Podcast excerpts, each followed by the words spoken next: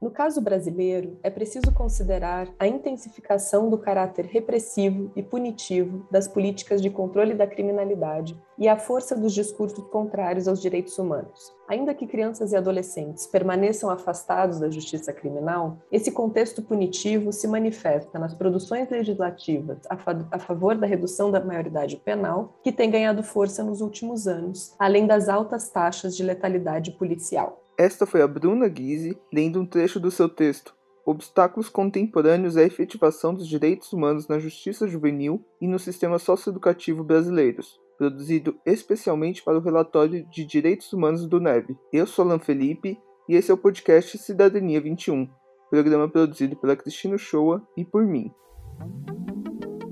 Podcast Cidadania 21, uma parceria do NEV com a Comissão Arnes e com a Unpox um programa que traz os temas abordados em cada artigo do novo relatório da situação dos direitos humanos no Brasil.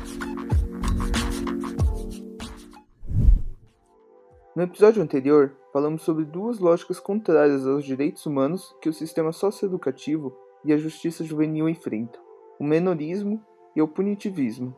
Nesse episódio, trataremos sobre o impacto dessas lógicas, mais especificamente sobre a letalidade policial dos adolescentes, um tema pouco estudado na academia. O campo de pesquisas sobre o sistema de justiça juvenil, sobre socioeducativo, é, tem tratado pouco dessa questão, que é o fato de que a polícia ela faz parte do sistema de justiça juvenil, no sentido de que é a porta de entrada. Né? Então, quer dizer, é, um, é, é o braço ali de, de controle dos adolescentes que acontece na rua. Então, se considera muito pouco que a atuação da polícia militar ou da polícia civil com os adolescentes é, também é o funcionamento do sistema de justiça juvenil. E a polícia uma das principais razões de mortes violentas de jovens abaixo de 20 anos no Brasil.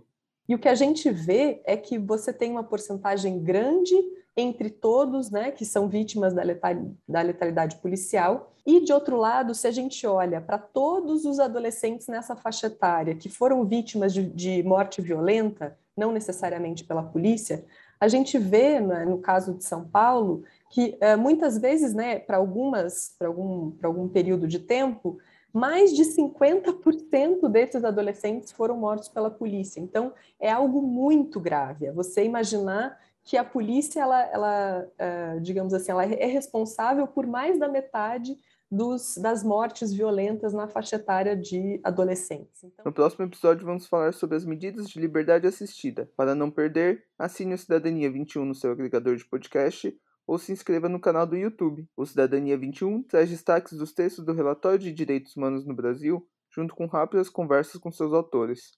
Para ler os artigos na íntegra, acesse o site www www.neve.prp.usp.br e entre na aba Relatório de DH.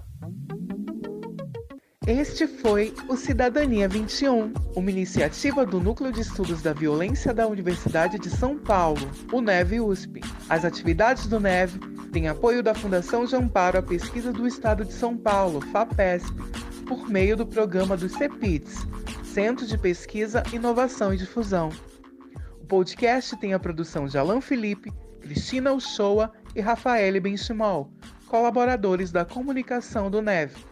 A edição é de Alan Felipe.